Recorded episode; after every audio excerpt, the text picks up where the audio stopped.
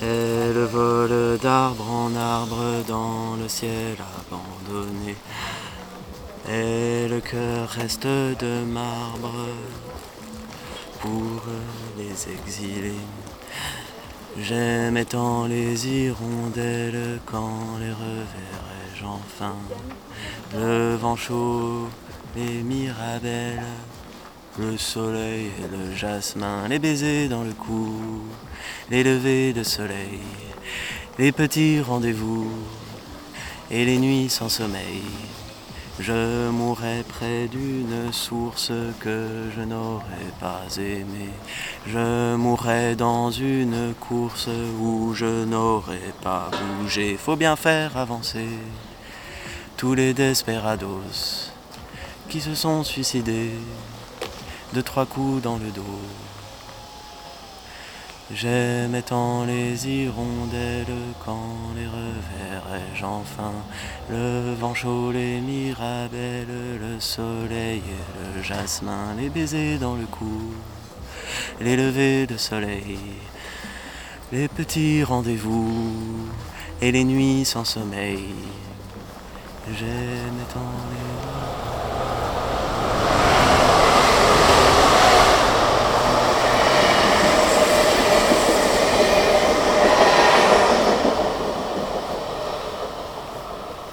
On est où là?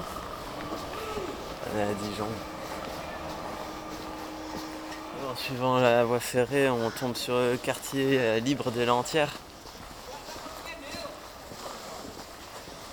Et euh, de ce que j'en sais, euh, ils ont ré- réquisitionné des terres maraîchères qui allaient être euh, bitumées pour construire un écoquartier. On est arrivé, je crois, On a pris quelle rue? La rue du Gaz, rue Philippe Guignard.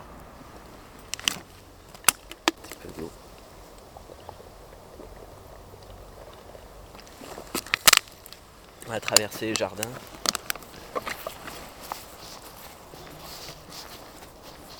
Petit sentier.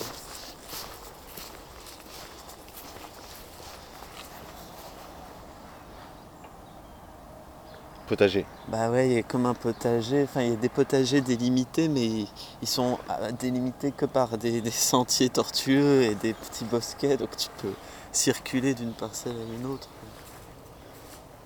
C'est pas... Tu veux t'aventurer?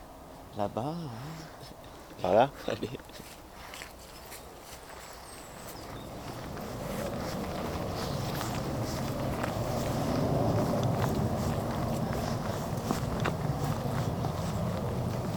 C'est beau.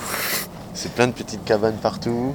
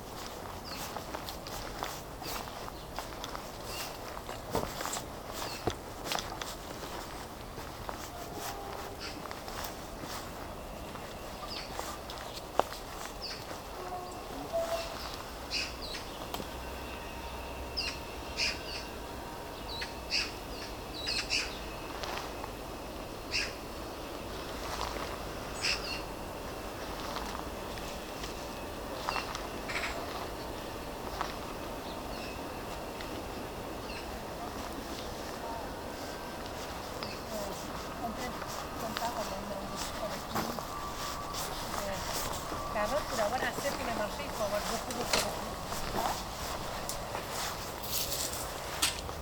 C'est le jardin de maraîchère. Le premier truc que vous avez vu, c'est le pot-col. Après, il y a le petit jardin, que c'est plus des parcelles individuelles ou familiales. Et ici, c'est le jardin de maraîchère, que c'est l'espace qu'on fait pour faire le marché. Tous les jeudis, il y a un marché à Philippe. Et là, on fait la récolte pour faire des sandwichs pour la manif demain.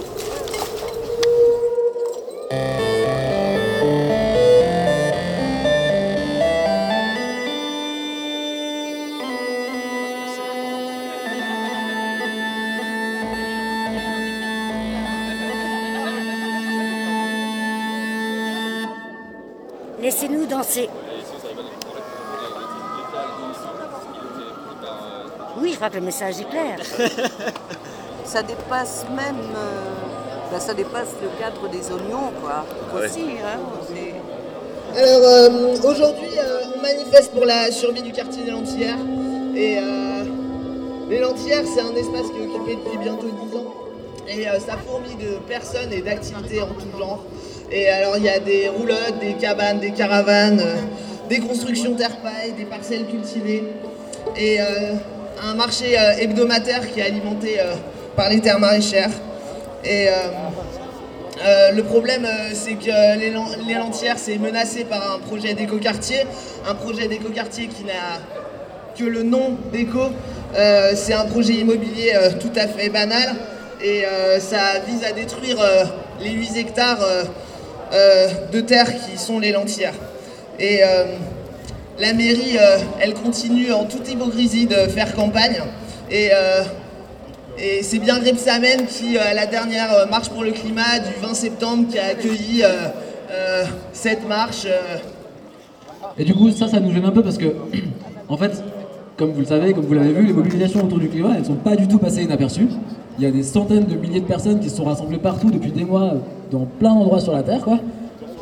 Et sauf qu'à côté de ça, en fait, les politiques, ben, les quelques solutions qu'ils proposent, c'est quand même pas fou, c'est pas des vraies solutions, ça va pas changer la face du monde, clairement. Il nous reste que deux choix après ça, quoi, une fois qu'on a fait ce constat. Le premier, c'est soit on continue à attendre que les politiques essayent tant bien que mal d'être peut-être un jour à la hauteur de ce qui est en train de se jouer et de, et de, ce qu'il faudrait éviter, quoi. Ou alors, dès maintenant, on prend tout ça en main et on se dit que en fait, c'est à nous d'inventer, euh, d'imaginer des solutions pour un futur qui soit désirable. Et du coup, pour terminer, voilà, on rappelle, ça fait bientôt 10 ans qu'on occupe ces terres, qu'on les a fait revivre alors qu'elles avaient été là- laissées pendant 15 ans en friche et que la mairie spéculait euh, sur ces terres-là en attendant peut-être prendre un projet un jour.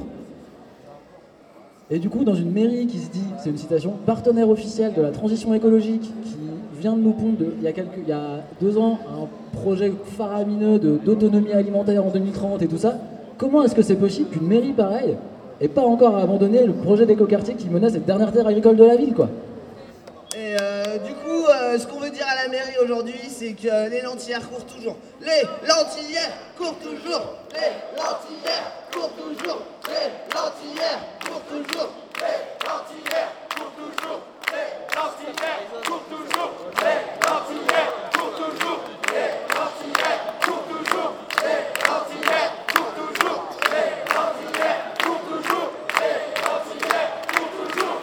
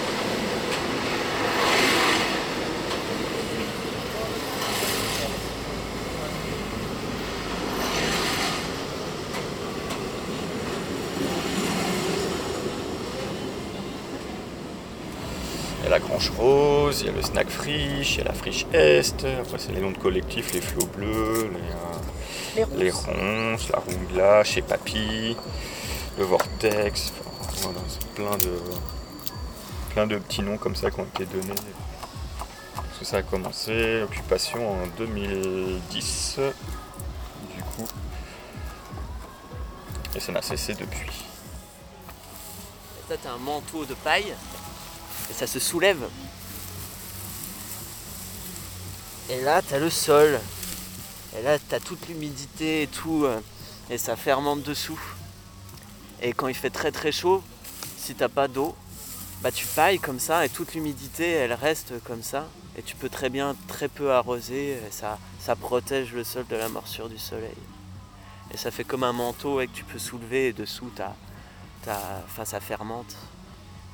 J'aime bien ça.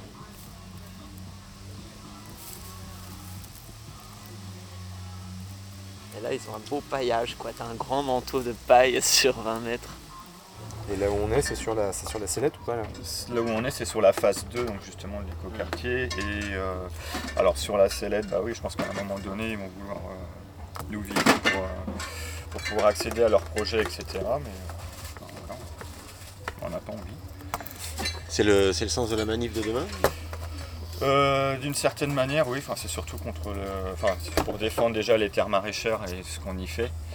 Et euh, avant tout, et puis c'est aussi pour dénoncer que bah, les villes, les mairies, ça, bétonisent de plus en plus, euh, tout en prenant le fait que c'est écologique, euh, parce qu'il y a le mot éco dans écoquartier. En fait, euh, les matières utilisées, euh, même ça les ouvriers euh, sur place pourront le confirmer, c'est des matières euh, du premier prix, on va dire. Enfin, c'est des trucs qui vont pas tenir longtemps, quoi.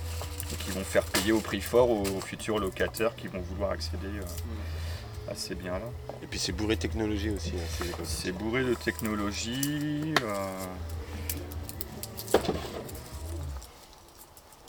Et en fait, ça pullule de partout, de plein d'écoquartiers, surtout dans les grandes métropoles, genre Grenoble, à Dijon, euh, peut-être, je sais pas, des villes euh, comme Montpellier, etc., Le Mans, Strasbourg, euh, enfin bon.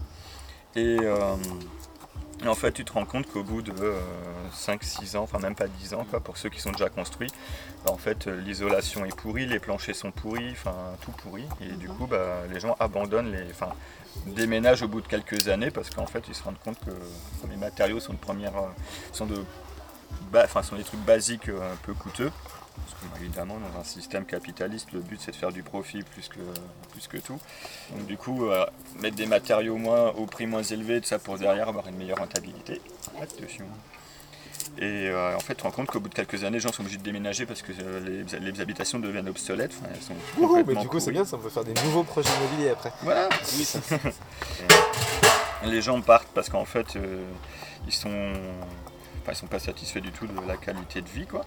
Et en plus de ça, bon, en plus, tu as le prix des loyers. Et en plus de ça, sur certaines zones ont été construits des écoquartiers, euh, ils te disent euh, Ah, on a planté un pommier ou un poirier, truc comme ça, mais en fait, surtout, ne mangez pas les pommes ni les poires parce qu'en fait, avant, c'était une ancienne usine chimique et tout, et les sols sont pollués.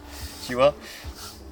Et ça, je crois que c'était le cas à Grenoble ou je sais plus dans quelle ville où justement ils ont monté un écoquartier et en fait tu pouvais pas manger les légumes euh, ni les fruits qui étaient euh, des arbres qui ont été plantés pour la déco parce que tu te disent après que les sols ont été pollués quoi.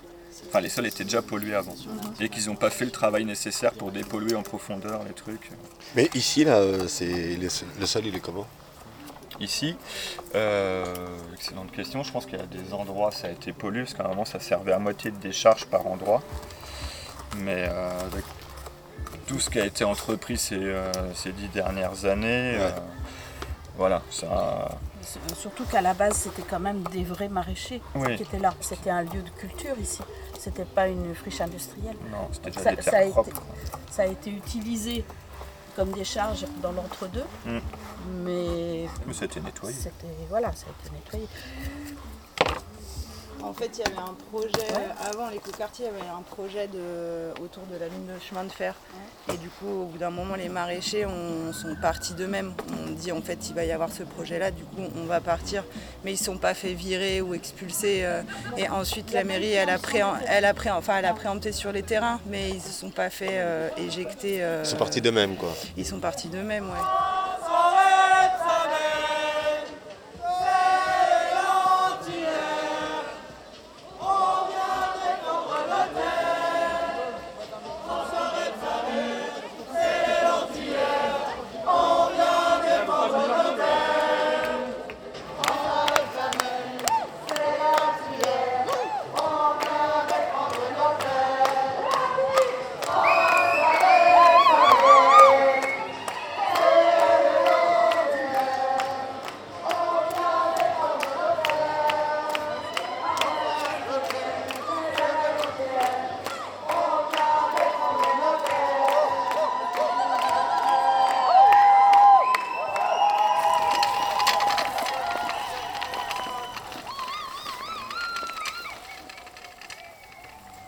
Grand, la Grange Rose, il y a un sentier qui part vers le Vortex, vers le camping, vers le Snack Frisch. Et sur la droite, il y a le parc de la villa. Et là, il y a comme un verger. Des arbres.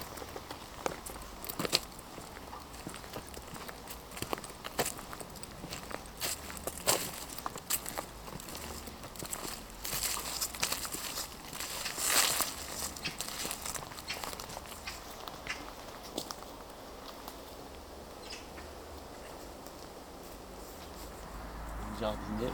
Comment Jardinier. Voilà.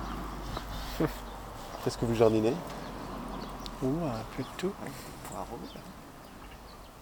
Poireaux, haricots, betteraves rouges, radis noirs, les, les légumes d'hiver là. Mm. Radis, salade, mâche, tout ça. C'est un beau jardin. Rhubarbe et puis des... Et ça fait combien de temps que vous jardinez ici? 2013. Vous aviez jardiné avant? Non. Non? Justement, c'était- l'occasion.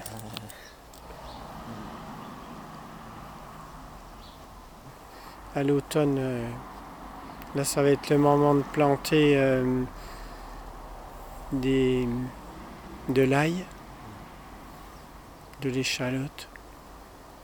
Ça, ça tient l'hiver. Puis de nettoyer quoi, les, les fraisiers, les framboisiers, tout ça. Parce qu'il y a plein de feuilles mortes, il y a plein de tiges mortes, euh, il y a plein de mauvaises herbes, et puis ça pousse aussi, ça refait des ramifications, donc il faut éclaircir. Quoi. Puis les pieds, ils, ils se. Ils durent pas très longtemps, quoi. Ils, ils- ils donnent pendant un certain temps, puis après ils- ça diminue. Donc il faut les renouveler. Les cultures, il faut les changer de place aussi. Il faut, faut tourner, quoi. Mais moi, je, je fais ça parce que j'ai. Je me suis renseigné, j'ai lu, j'ai. J'ai demandé, et puis bon, voilà. Mais vous circulez, euh, il n'y a pas un qu'à la même méthode. hein. Bah ouais, ouais, c'est- Alors moi, je- j'écoute plutôt que. Puis après, je. c'est ça, tous les jardins sont vraiment différents. euh. Ouais, il y a des.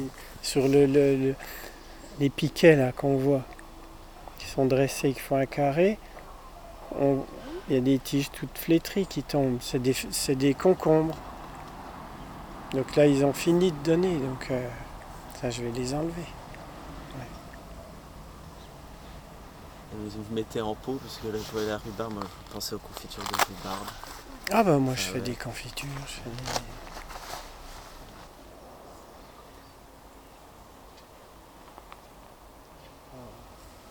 On n'est pas propriétaire, mais euh, c'est histoire de maintenir un espace vert. quoi. Un espace. un le dernier un peu d'espace vert, en pleine ville surtout, puis qui soit naturel, euh, qui soit un peu euh, ouvert, euh, un peu sauvage. Ah, c'est un peu ça.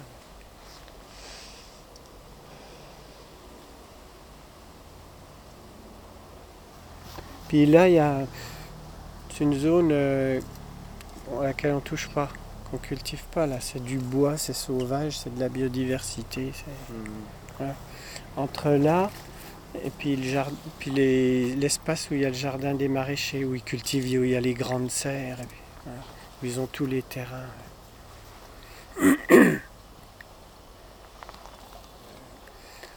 C'est un peu de la jungle, là, ça pousse. euh, Il y a tout, hein, il y a, des, des ronces, des arbres, des, des noyers, des bestioles, de, tout ça. Il y a des animaux qui traînent. Ah oui, oui. On voit des hérissons, on voit Ah des, ouais, des écureuils qui, et qui se promènent hein, là, dans la- ils- on les regarde comme ça, de là au bout de la branche, ils bougent pas. hein. Ils bouffent leur noix. Alors je vois qu'il y a hum, des petites infos du type euh, discussion Ah pour oui, donner une nouvelle forme aux assemblées. Ouais. Vous allez aux assemblées vous? Non. je vais au jardin, moi, c'est tout. Pas les assemblées Non.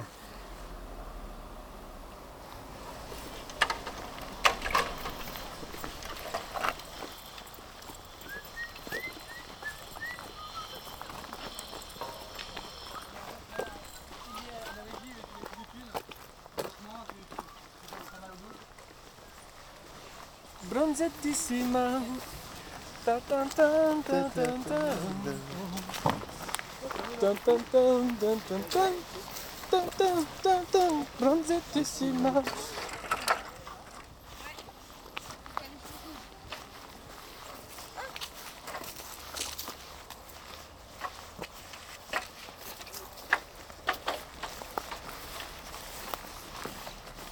Euh, il y a eu le projet du jardin des maraîchers euh, ici, euh, la mairie est venue creuser des énormes trous là sur toute cette surface. Ici, ici, il reste encore des vestiges de trous euh, très profonds pour euh, empêcher euh, les gens de venir faire des jardins.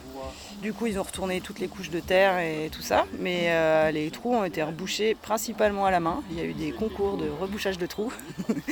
et ensuite, quand même, on a trouvé une mini-pelle. C'était plus rapide. Mais ouais, la première, en fait, c'est que ceux qui voulaient, ceux et celles qui voulaient commencer à faire des expériences de maraîchage l'ont annoncé publiquement en disant voilà, il va y avoir sur cette parcelle euh, ce qu'on va appeler le jardin des maraîchers, qui est en fait le nom de l'écoquartier qui s'appelle le jardin des maraîchers. Voilà. Et du coup, un matin, il y a une- un tractopelle qui est venu euh, creuser des énormes trous, mais là sur toute la surface. Parce que ce terrain, la propriété de ce terrain, de tout ce terrain, C'est est- la mairie. C'est la mairie. En fait, c'est la SPLAD qui est euh, un organisme semi-privé, semi-public qui, qui s'occupe de. euh, C'est l'agence d'urbanisme pour la ville. Voilà, c'est ça.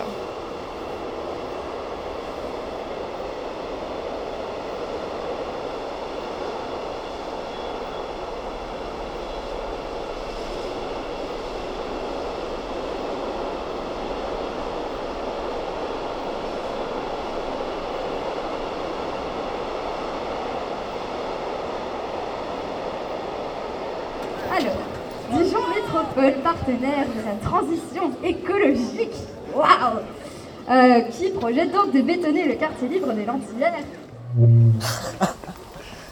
La mairie qui vient pendant qu'elle sait qu'il n'y a personne. Elle vient en scred comme ça. Elle est euh, très vite, elle, euh, avec elle, elle creuse la terre, elle défonce tout, elle bourre des cailloux, des graviers dedans et elle se casse quoi. Pour tuer, empêcher, t'as un sol plein de. Enfin bousiller le sol quoi.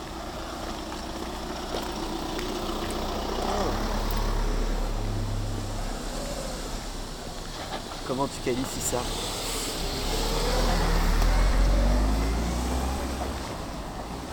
Ah, C'est dégueulasse quoi. C'est dégueulasse.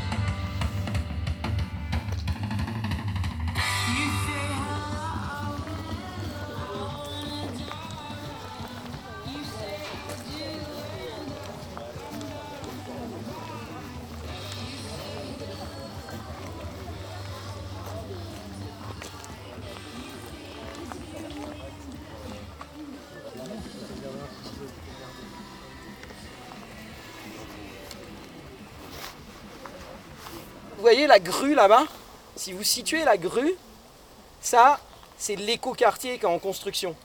C'est la phase 1 de l'écoquartier, celle qu'ils ont fait. Et là, les 8 hectares qu'on est là, qu'on occupe maintenant, c'est la phase 2. C'est la phase qu'on veut jamais qu'ils fassent de la vie parce qu'on veut garder le quartier libre euh, qu'il y a ici. Et du coup, là, il y a une espèce de frontière entre la partie qui est déjà construite et encore en travaux avec les grues et la partie avec les jardins, les gens qui vivent, les espaces de fête, d'ateliers, enfin tout ce qui s'est mis en place et qui est devenu petit à petit, en partant de l'occupation d'une parcelle collective, qui est devenu au fil des dix ans le quartier libre des Lentières. Mathilde et moi et plein d'autres personnes, euh, il y a dix ans, on n'habitait pas sur le quartier des Lentillères. Quand on a commencé cette occupation, avec d'autres personnes, on habitait vers la grue là-bas.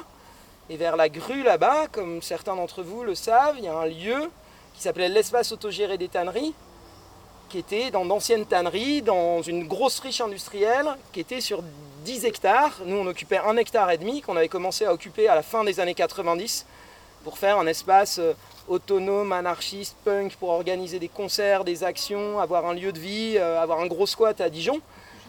Et en fait, on habitait dans cette friche dégueulasse, où il y avait 7 euh, hectares d'anciens abattoirs. Il y a encore un bâtiment qu'ils ont gardé pour garder une mémoire du passé euh, dans l'écoquartier actuel. Et, et, voilà, et nous, on a habité 15 ans de notre vie là-bas. Et l'objet de cette visite n'est pas de vous faire l'histoire des tanneries. Maintenant, les tanneries, elles ont déménagé un autre bout de Dijon. Il y a les nouvelles tanneries, les tanneries 2. Et en tout cas, c'est lié un peu l'histoire du début de l'occupation du quartier des Lentillères et celle des tanneries. Pourquoi? Parce que euh, les tanneries, ça appartenait à la municipalité. La municipalité qui n'aime pas les espaces euh, autonomes, subversifs et qui euh, voilà, participe à, remettre en cause ces politiques locales et qui assume, voilà, comme les tanneries le faisaient très franchement, une optique politique anticapitaliste, d'auto-organisation, etc. La mairie, autant que la préfecture, avait essayé à diverses reprises, depuis 1998, le début de l'occupation des tanneries, et aujourd'hui de virer les tanneries, de les expulser. À chaque fois, ils avaient fait face à des mouvements euh, de mobilisation, d'action, de manifestation, qui fait qu'à chaque fois, on avait réussi à empêcher l'expulsion des tanneries. À un moment, on a négocié au cours des mobilisations une convention d'occupation avec la mairie. Et à un moment donné, on a appris, après euh, moult euh, histoires de luttes, de menaces où on réussissait à rester avec les tanneries, un beau jour, on a appris vers 2009 que la mairie avait un projet de quartier ici. Du coup, c'était l'époque où ils commençaient, dès qu'ils voulaient faire un projet d'urbanisme, à plus appeler ça un quartier, mais un éco-quartier. voilà, parce qu'il fallait bien, fallait bien que ça ait l'air vert. Et nous, on a été dans une, dans une logique, on s'est demandé ce qu'on allait faire avec ça.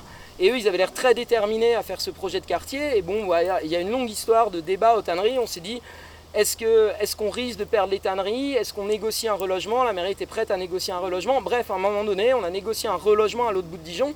Et en même temps, c'était une époque où, vous voyez, c'était le développement des AMAP. Il y avait des jeunes agriculteurs qui voulaient s'installer dans le coin, mais il n'y avait pas de terre. Enfin, c'est très difficile l'accès à la terre pour des jeunes paysans qui voulaient s'installer dans le coin et par exemple produire pour les AMAP. Il y avait des associations écolos qui voulaient pousser à ce qu'il y ait de la production maraîchère en ville ou autour de la ville et qui disaient il faut qu'on lutte pour permettre à des jeunes de s'installer. Nous, on était aussi liés à un réseau anticapitaliste européen qui se formait de jeunes paysans qui disaient là, dans les années qui viennent, il y a une grosse partie des agriculteurs sur ce territoire qui vont partir à la retraite. Il y a des dizaines et des dizaines de milliers d'hectares de terres agricoles qui vont se libérer et soit elles partent à l'agrandissement dans l'agriculture productiviste, soit des gens euh, s'installent avec une autre vision de la paysannerie. Et nous, on a voulu participer à ce réseau et local et international, et certains des tanneries avec d'autres personnes. Et à un moment, on a remarqué, pendant qu'on négociait le relogement avec la mairie de Dijon, que l'autre côté du quartier, où il a fait le projet d'urbanisme, bah, c'était ces terres qu'on, depuis des années, on passait à côté, en vélo, à pied, les terres qui sont ici, qui étaient des terres qui partaient à l'abandon, en fait, depuis plusieurs années qui est l'ancienne ceinture maraîchère dijonnaise, où on est, enfin une partie de la ceinture maraîchère, où c'était pas mal de petits maraîchers, du coup, qui alimentaient euh, les marchés locaux, certains qui étaient à la retraite. Et en fait, depuis des années, la mairie préemptait parce qu'elle savait qu'un jour, elle aurait un projet d'urbanisme. Vous voyez, c'est l'entrée de ville, c'est le périph', c'est voilà. Et à un moment donné, euh, nous, on s'est dit, ces terres maraîchères, plutôt que de les laisser faire leur euh, projet de quartier, on n'aurait qu'à faire une coalition avec des assauts environnementales, des paysans, des amis maraîchers bio, pour lancer une première action d'occupation d'une parcelle de terre pour faire un potager collectif, squatter. Comme nous, on avait l'habitude de squatter dans la ville, mais on squattait plutôt des bâtiments. Là, on s'est dit, on va squatter des terres et en faire quelque chose. Et voilà, et si on est sur cette parcelle aujourd'hui, c'est parce que le début de cette aventure-là, c'est que en avril, en mars, mars 2010.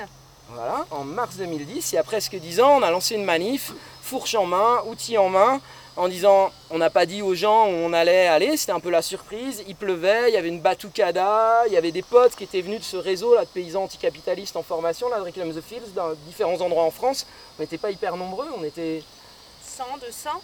et on est allé sous la pluie avec nos fourches et nos faux et on est arrivé par là, dans cette parcelle qui était en friche. Et là, euh, ben, on a défriché et pendant deux jours euh, de travaux, on a euh, initié la première parcelle. Du coup, à l'époque, on ne pouvait pas vraiment parler d'un quartier. D'ailleurs, on ne parlait pas de quartier parce qu'à l'époque, c'était l'idée de base, c'était de faire un potager collectif. Et en même temps, on n'a pas squatté que cette parcelle, on avait occupé une maison qu'on appelait la villa, qui était une belle maison avec un parc. C'était pas la maison ferme, quoi. C'était vraiment la maison un peu de plaisance comme ça. Euh, c'était joli, on avait squatté cette maison-là, qui est une des maisons malheureusement qu'on a perdues dans la lutte. Il y a eu des maisons qu'on a gardées, que la mairie n'a pas expulsées. Il y a quelques maisons qui ont été expulsées au cours des 10 ans et que la mairie a détruit. Du coup, la, la villa a été détruite. Et il y avait encore une autre maison à l'époque, mais qui était squattée depuis hyper longtemps, qui s'appelle La Ferme, qui est squattée. C'est le plus vieux squat du quartier, c'est squatté depuis 20 ans quasi. Et voilà, et à l'époque, on a commencé avec cette parcelle-là, et l'idée, c'était euh, bah, déjà de s'apprendre, nous, euh, plutôt urbains, plutôt pas forcément avec peu de connaissances de qu'est-ce que c'est de faire pousser des légumes, de les faire pousser ensemble, de produire, etc. Donc vraiment, ça a commencé comme on s'apprend les uns les autres, et on fait de la production collective sans forcément une grosse ambition, vous voyez, en termes de, production, mais euh, voilà, comme un espace d'échange de savoir, et puis quand même de bouffer un peu ses légumes, et un espace très ouvert, quoi, qui permette à des gens euh, de venir sur le quartier. Euh, Ça, c'est la première phase, donc la phase potager collectif des Lentillères. Ou le pot colle. Et du coup, qu'on a tenu, euh, tenu ici pendant deux ans avec euh, l'envie qu'il y ait du monde qui passe. Et il y avait du monde qui passait. On organisait aussi euh, des salades parties dans la ville et des soupes parties pour un peu distribuer des légumes et, et faire que ce soit un peu connu. Mais il faut se rendre compte qu'à l'époque, ça n'avait pas du tout le, le rayonnement que ça a aujourd'hui. Et euh, il y avait tout cet espace qui était en friche derrière. On disait, ah, mais ce serait super de faire des jardins derrière, mais ça nous semblait aussi énorme parce que déjà, rien que tenir euh, un jardin de cette taille-là, euh, au petit collectif qu'on était à cette époque-là, de 2010 à 2012, euh, c'était déjà beaucoup de travail. Et puis, c'était à l'époque où la ZAD n'était pas encore très connue. On- C'était assez dur, ça demandait beaucoup d'implication de tenir un endroit, un jardin squatté, et on n'avait jamais vraiment trop occupé euh, des terres de cette manière-là, euh, malgré notre, euh, notre culture de squatteurs, squatteuses. Et euh, donc ça demandait beaucoup d'implication sur place, mais on a réussi à tenir cet endroit et, et à quand même petit à petit un peu grossir les gens, les rangs, et, et aussi les gens grâce à nos productions de légumes incroyables. Et assez, assez rapidement, autour de 2012-2013, euh, on, a aussi un peu commencé à, mettre la main à la pâte, à, faire un peu de construction. Euh, on n'avait pas encore trop de pratique de ça, mais euh, on a fait euh, un déménagement de cabane, la cabane du pot de colle qui est juste là derrière, qui était sur un coin de, la friche à l'abandon. Puis on avait prévu un, chantier pour faire une petite cabane pour les outils. Puis en fait, on s'est rendu compte en, errant dans ce qui était une grande friche qu'il y avait une cabane qui était tout ensevelie et tout. Donc on a coupé les pieds, puis on, a fait un déménagement de cabane comme ça. Et on a fait aussi un de nos premiers chantiers collectifs avec euh, le snack friche qu'il y a derrière. Et ça, ça a, beaucoup changé la dynamique ici. Ça a permis que le lieu il soit plus tenu uniquement pendant euh, la saison, euh, la belle saison, le moment du jardinage et tout ça. On avait un espace où on pouvait faire non seulement des réunions, mais aussi des discussions, des débats sur des problématiques d'urbanisme, d'écologie, euh, d'organisation collective euh, horizontale, sur euh, regarder des films sur les luttes, des choses comme ça. Et donc ça, ça nous a beaucoup aidé à, tenir au-delà de la belle saison. et aussi c'était un chantier qui a brassé peut-être une vingt, trentaine de personnes dans l'idée d'apprendre à construire ensemble avec plein de personnes qui n'avaient jamais construit de leur vie. Et, euh, donc euh, on a fait euh, ce snack friche qu'on utilise encore beaucoup aujourd'hui comme un de nos espaces d'organisation. Donc là on a vu la première dynamique qui est celle du pot de colle. Et la deuxième dynamique un peu de maraîchage de jardinage, c'est les petits jardins juste là derrière. Donc des gens au profil très différents qui ont des petits jardins, peut-être euh, 30 à 50 petits jardins, et euh, qui est encore euh, une des autres dynamiques maraîchères du quartier.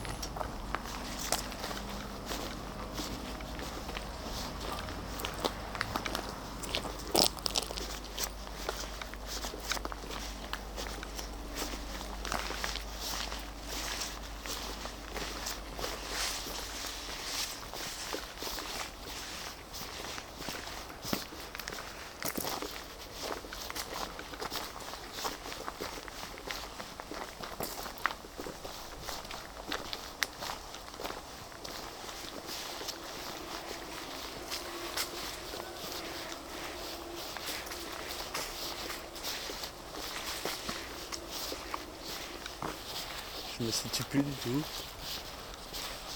Je vous poserai bien là.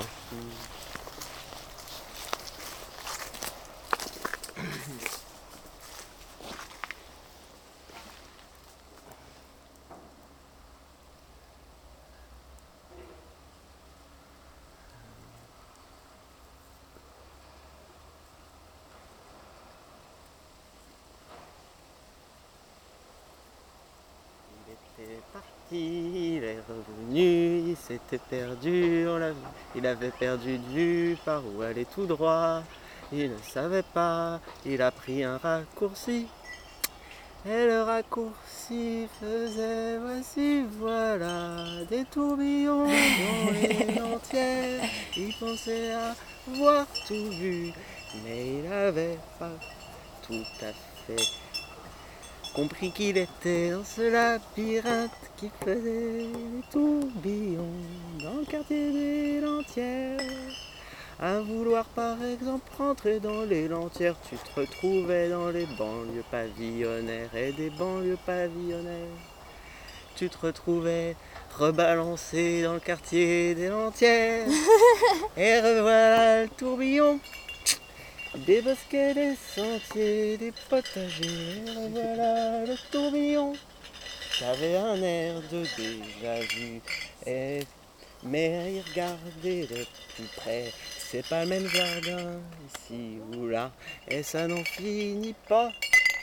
Il y a des jardins comme ci, comme ça, il y en a d'autres par là-bas comme fait comme ci, comme ça, et encore de cette manière-là. Et l'autre bonhomme qui cultive comme ça.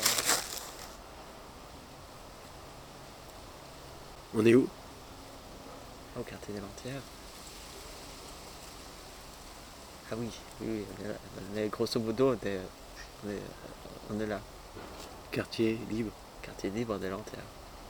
des Lentières. Alors tu crois toujours pouvoir cerner le quartier des Lentières, d'ailleurs il est enclavé, mais rien n'y fait.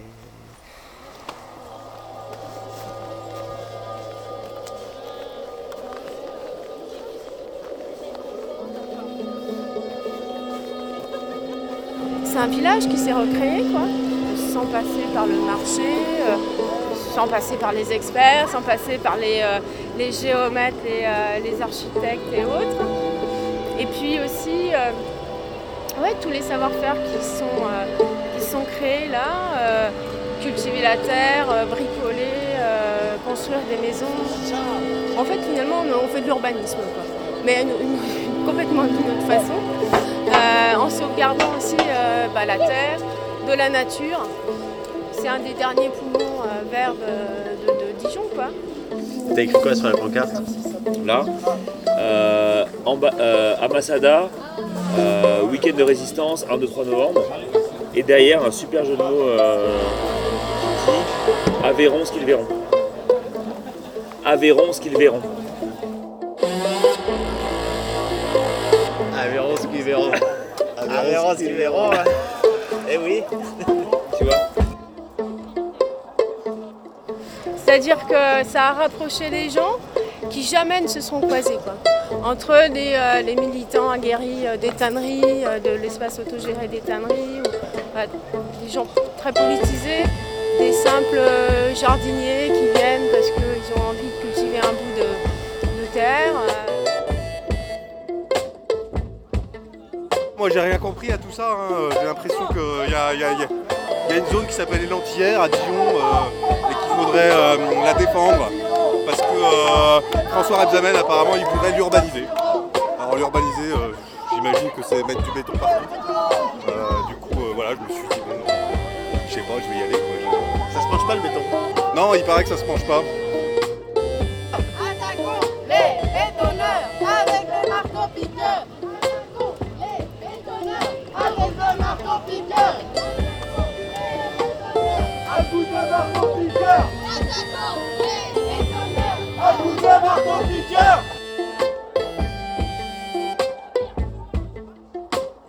La position de Dijon Métropole, c'est il faut densifier la ville pour, euh, soi-disant, sauvegarder euh, les terres euh, alentours, les terres agricoles. Mais en fait, c'est surtout l'enjeu pour eux, c'est surtout d'attirer des habitants. Parce que euh, Dijon est une ville qui vieillit et euh, les habitants partent en fait plus qu'ils n'arrivent à Dijon. Donc euh, depuis lors, il y a eu une politique d'attractivité à tout va. Et euh, ils bénéficient du mot d'ordre de euh, il faut arrêter l'urbanisation des terres agricoles. Donc ils urbanisent tout ce qu'ils peuvent à l'intérieur de Dijon et c'est euh, aussi une politique de- d'existence de, la métropole pour pouvoir passer le Graal des 300 000 habitants. C'est leur obsession. Ah oui, oui, c'est d'être une grande capitale régionale, de rayonner, d'atteindre ce statut de métropole. Alors ils l'ont eu par dérogation, ils ne sont pas à 300 000, mais euh, c'est vraiment euh, l'idée effectivement de re- relocaliser, euh, d'attirer les habitants. Mais en fait, ils attirent quoi? Ils attirent les habitants des campagnes ou des petits bourgs alentours. Si vous regardez une carte de, Côte d'Or, tu as plein de petits bourgs comme Saulieu, etc., qui, qui se vident, quoi.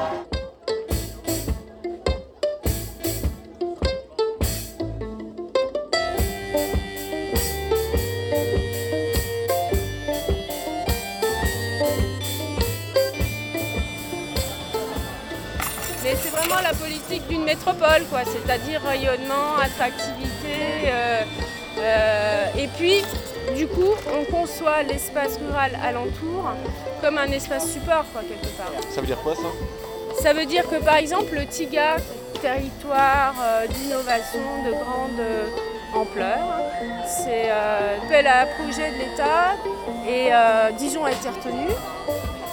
Et Dijon a fait son projet sur Dijon Métropole, territoire euh, euh, d'excellence de l'autonomie alimentaire. Euh, et il y a des communes aux alentours qui se retrouvent avec voilà, une espèce d'absorption par la métropole, euh, où eux, ils voudraient aussi construire leur autonomie alimentaire, mais... euh, En fait, on a pour- servi des terres. Ouais, ouais, ouais. On fait de l'espace rural, un support d'appui aux métropoles, mais ça c'est vrai partout en France. Quand tu vois les parcs éoliens, c'est ça, hein. on a plein des parcs éoliens pour l'autonomie énergétique des métropoles. Et les gens qui sont impactés, c'est pas eux qui consomment le plus. Quoi, hein.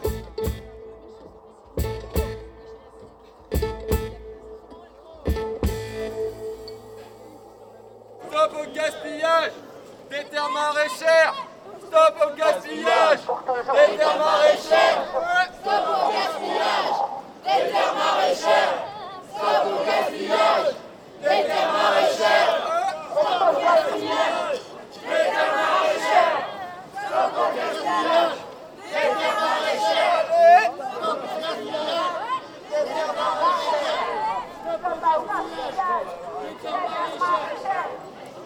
Moi, je, travaille sur l'accès à la terre, euh, ces questions foncières. Donc, euh, il y a vraiment, effectivement, euh, un enjeu pour moi qui est, international, quoi, qui est mondial, de, se réapproprier la terre et d'en finir avec la propriété privée. Quoi. Voilà, de, reconstruire des communs. Et en fait, les lentillères, c'est la construction euh, d'un commun, quoi, en fait. C'est très récent, la propriété privée. Que la même personne puisse avoir le droit d'usage, le droit de tirer les fruits euh, de la terre, le droit de l'aliéner, donc de la vendre et de la détruire. Tout ça avait toujours été distingué.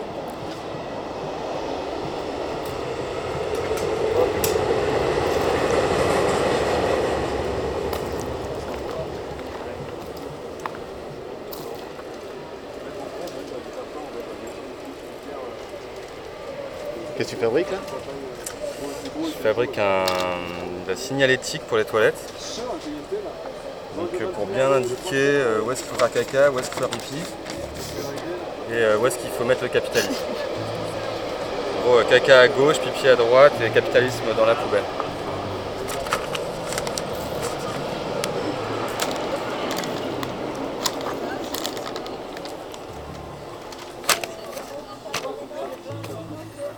C'est tous les ans La fête d'automne, c'est tous les ans, et la fête de printemps, c'est tous les ans. Il y a deux fêtes par an, deux grosses fêtes. C'est celle de printemps est encore plus grosse parce que c'est la- c'est l'anniversaire. Et l'année prochaine, euh, en avril 2020, ce sera les 10 ans.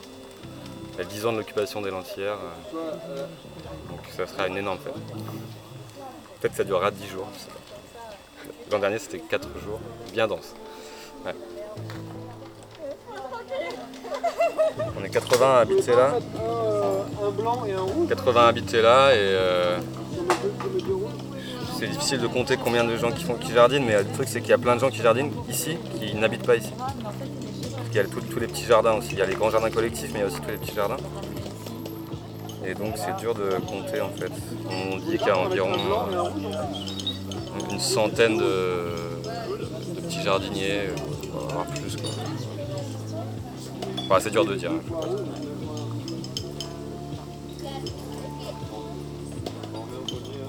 Voilà, et puis ici, euh, ouais, ça, ça me- fait rebondir que la moitié des habitants d'ici, c'est des, des gens euh, qui, sont, qui sont ou ont été en migration.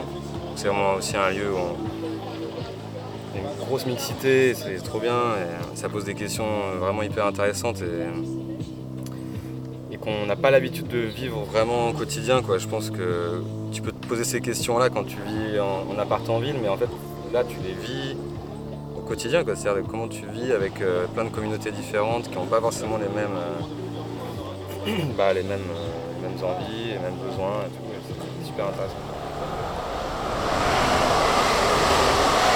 Laisse-moi kiffer la friche avec mes potes. Je suis pas d'humeur à ce qu'on m'enlève mes bottes. Non, non, non.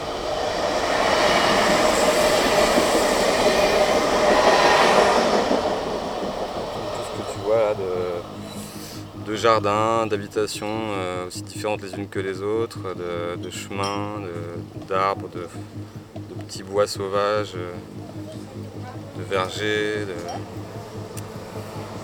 et de choses étranges, et ben tout ça, ça serait rasé et il y aurait du béton et du bitume à la place. quoi. Voilà.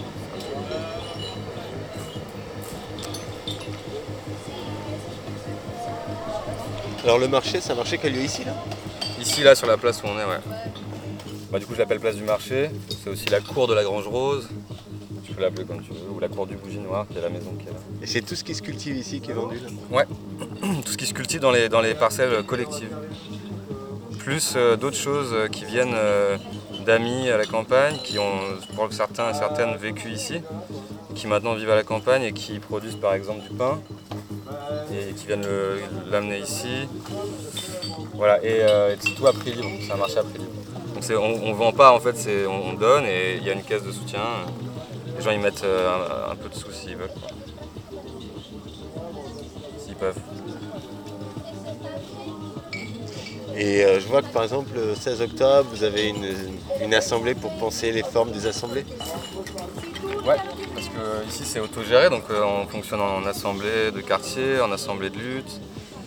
On s'organise comme ça, euh, vois, le, plus, le nombreux possible, sauf que, sauf que là, depuis, bah, depuis toujours, hein, il y a- des formes euh, d'assemblée qui conviennent pas à tout le monde, et, avec des formes de, finalement, quand même de hiérarchie, de domination et tout qui, qui s'instaurent par elles-mêmes sans, qu'on le veuille. Et, l'idée c'est de repenser ça, parce qu'il y a des gens qui se sentent euh, un peu exclus de certaines formes d'assemblée, notamment par rapport à la langue ou par rapport au genre. ou- Voilà, il y a, des choses comme ça qui sont des sujets euh, ouais, délicats et on a envie de. En fait, il y a, eu des gens euh, qui se sentaient pas bien dans les assemblées, qui l'ont dit, qui, ont proposé que se fasse cette discussion spécialement pour euh, repenser la forme des assemblées, pour qu'elle soit plus inclusive et que les gens, euh, que tout le monde puisse y avoir la, parole. En gros, il y a les assemblées de quartier les mois. Donc là, c'est plus sur des questions assez précises de, de vie euh, quotidienne. Et après, tu as les assemblées de lutte qui sont aussi mensuelles euh, en général, pas toujours. Et qui euh, sont sur, voilà, sur la lutte, sur la, lutte, comment on fait pour, euh, pour avancer euh, dans le combat contre l'écoquartier et pour, euh, le- pour que cet endroit euh, reste tel qu'il est, c'est-à-dire libre.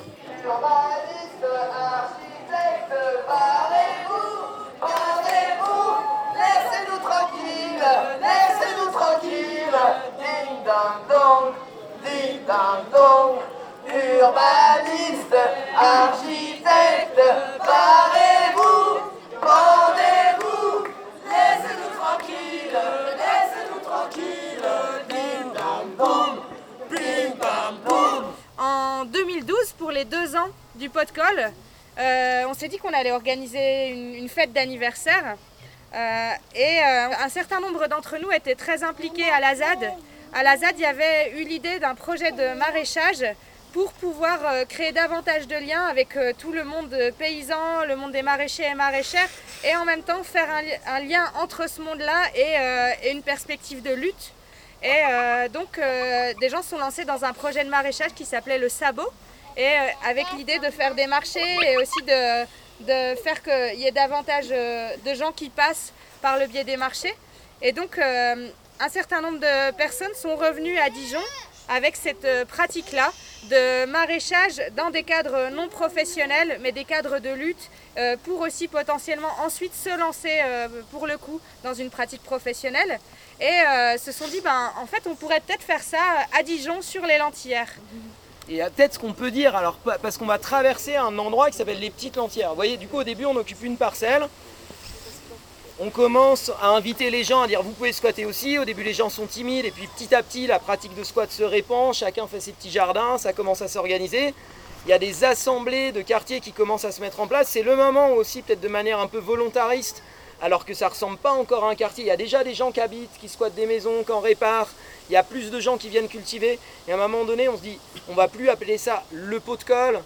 On va commencer à parler de quartier libre des Lentillères. À un moment où, voilà, c'est pas encore vraiment aujourd'hui. On peut se dire, ah oui, il y a, y a plein de maisons, il y a une centaine de personnes qui habitent, il y a une zone qui est vraiment une espèce de territoire un peu délimité dans la ville comme ça. On peut plus parler de quartier, mais à l'époque c'était presque un vœu quoi que ça le devienne.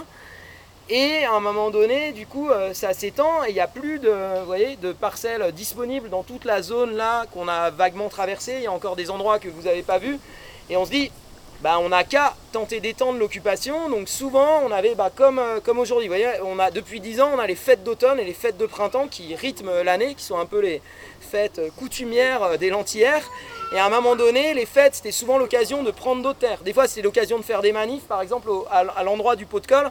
On n'est pas allé à l'entrée, mais à l'entrée, il y a un verger avec des arbres fruitiers qui poussent. Régulièrement, on faisait des manifs, on partait de la ville avec des arbres, avec de nouveau les outils, les fourches, et hop, on revient sur le quartier après être passé dans la ville. Et là, on prend une nouvelle parcelle et on plante des arbres et on fait un verger.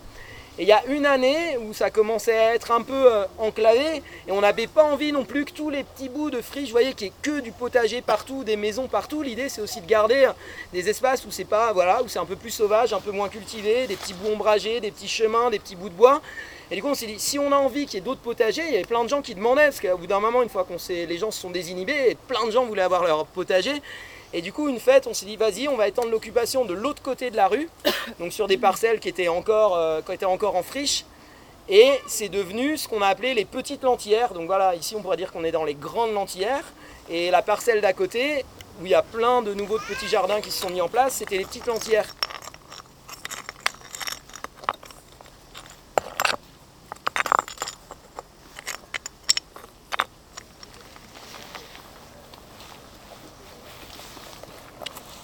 Alors, on est ici dans le très beau euh, parc de la Villa, qui est cette maison qui a été euh, qu'on avait squattée, qui a été détruite. C'est une maison, elle était très bien. Il y avait une baignoire en forme de coquillage, il y avait une, euh, des bambous, il y avait, euh, vous voyez, c'était la, la maison un peu de bourge du quartier. Et, et en fait, bah, ils l'ont pété, hein, un coup de tractopelle, comme ils font quand ils sont cons.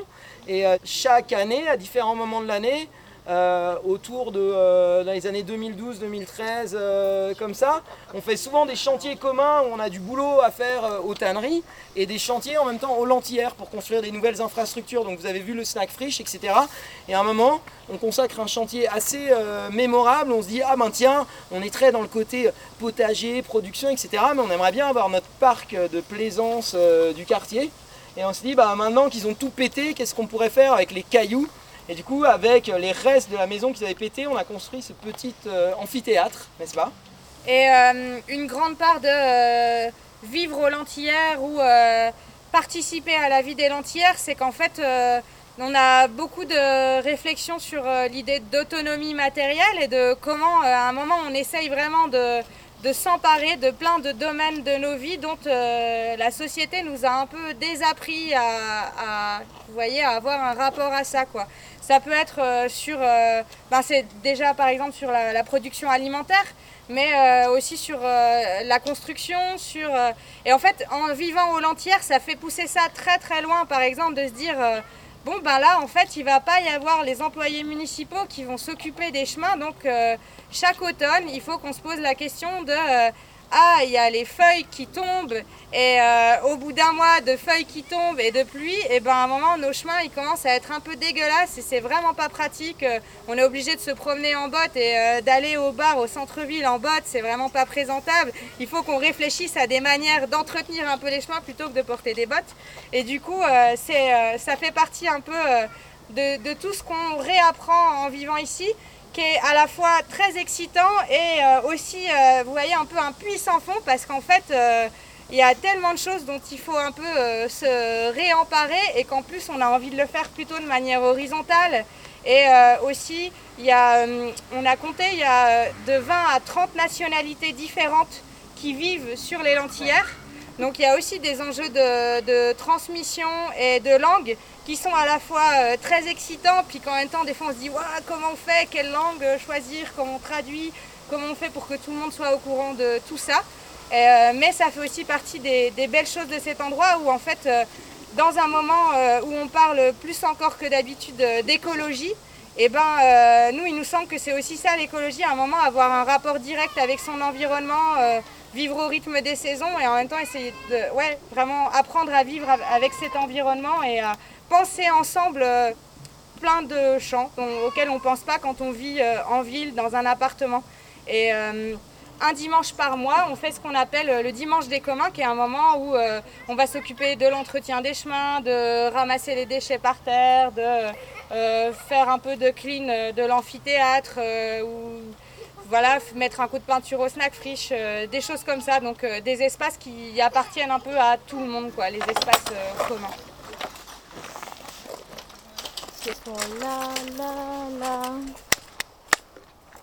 Es así, es así, literal, es el la, la, la, la, la. La, la, la. Y pues es de los viñedos, entonces cuando se acaba la uva, se canta.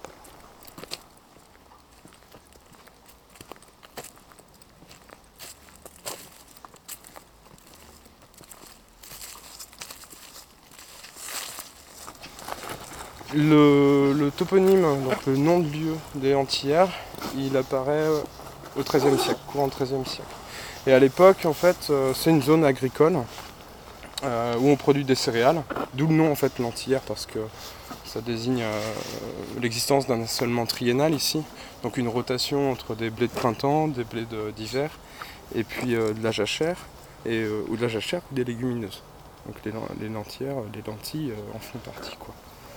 Et puis, à la fin du XIVe, XVe siècle, on a quelques euh, chartes euh, en Bourgogne, donc c'est des documents euh, diplomatiques, hein, d'interdiction du cépage de gamay, qui est un cépage viticole, dans les vignes.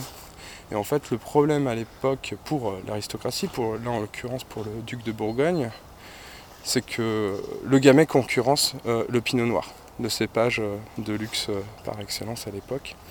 Et le gamay est plus productif, fait un, vin de, de qualité plus médiocre. Et euh, dans ces chartes, on a des toponymes qui apparaissent. On nous dit que les habitants de Dijon ont, planté des vignes de gamay autour du pourtour de la ville, hein, enfin dans le pourtour de la ville, notamment ici au Lentillère. quoi. Donc on a eu pendant longtemps ici de la vigne, et ça se voit encore sur les plans du 19e siècle. Et donc ouais, jusqu'au 19e d'ailleurs, là on est sur une zone euh, plantée en vigne. Ici, là Ouais, au 19e, au milieu du 19e siècle, là on est dans les rangs de vignes. Quoi. Enfin on est dans les rangs de vignes ou dans les provignages de vignes. C'est pas que les, les- les vignes à l'époque sont pas forcément euh, plantées euh, de manière euh, alignée. Alors que de l'autre côté, là on est côté lentillère, côté petite lentillère, on a plus des céréales. Et ça se sent encore dans, euh, dans la constitution du sol, dans sa couleur, dans sa composition, euh, euh, en termes de pourcentage d'argile, etc., d'humus. Parce que les vignes en fait étaient très amendées, contrairement aux zones céréalières. Et donc je sais pas à quelle époque, hein, mais je crois que c'est début 20e. Ici on est vraiment dans une zone euh, maraîchère. Jusqu'à ce que il y a 10 ans, 15 ans, je ne sais pas exactement les dates, là je n'ai pas travaillé sur ces temporalités-là, mais euh, jusqu'à 15 ans en fait les, maraîchers euh, qui cultivaient ici euh, sont partis quoi. Voilà. Donc nous après on défend aujourd'hui le, maintien du foncier ici agricole. En fait la propriété privée à, l'échelle de, de l'espace rural ancien, elle est minoritaire jusque dans la seconde moitié du XVIIIe siècle. Elle est minoritaire. Et en fait, ce qu'on va retrouver euh, davantage, ça va être ce qu'on appelle, enfin ce que les juristes, euh, les historiens du droit appellent les, systèmes de propriété simultanée, c'est-à-dire qu'on a des propriétés avec un propriétaire bien identifié, mais euh, il ne possède pas tout l'usufruit en fait de, sa parcelle, qu'elle soit forestière, vigne, terre céréalière.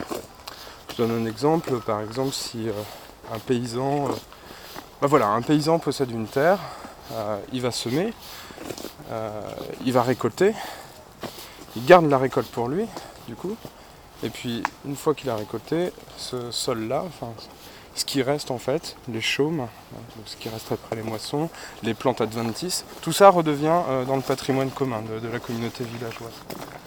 Et du coup, tout le monde peut amener son bétail, paître, sur, ces terres-là. Donc ça, c'était le, système majoritaire, vraiment avant.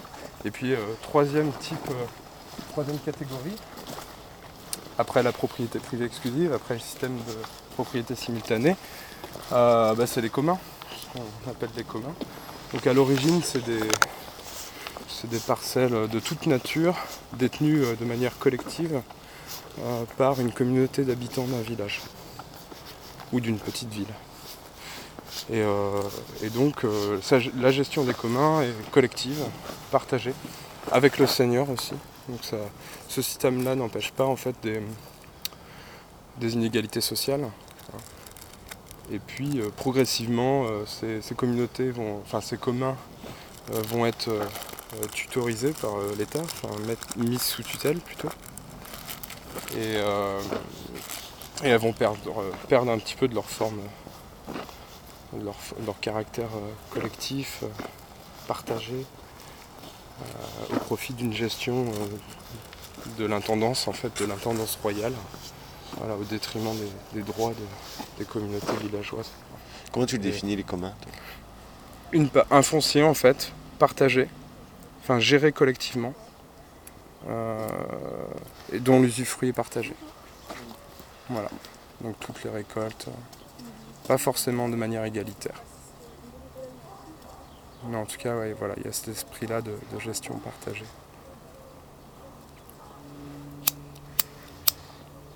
C'est ce qui se passe ici? Je trouve, ouais. Après, c'est, on est dans d'autres formes que les formes qu'on a connues historiquement. Euh, par exemple, dans les communs historiques, euh, la notion d'habitat est très importante. Euh, C'est-à-dire qu'on n'a pas accès aux communaux, aux communs, euh, si on n'habite pas euh, un territoire dans lequel s'insèrent ces communs. Beaucoup d'habitants ici ne cultivent pas.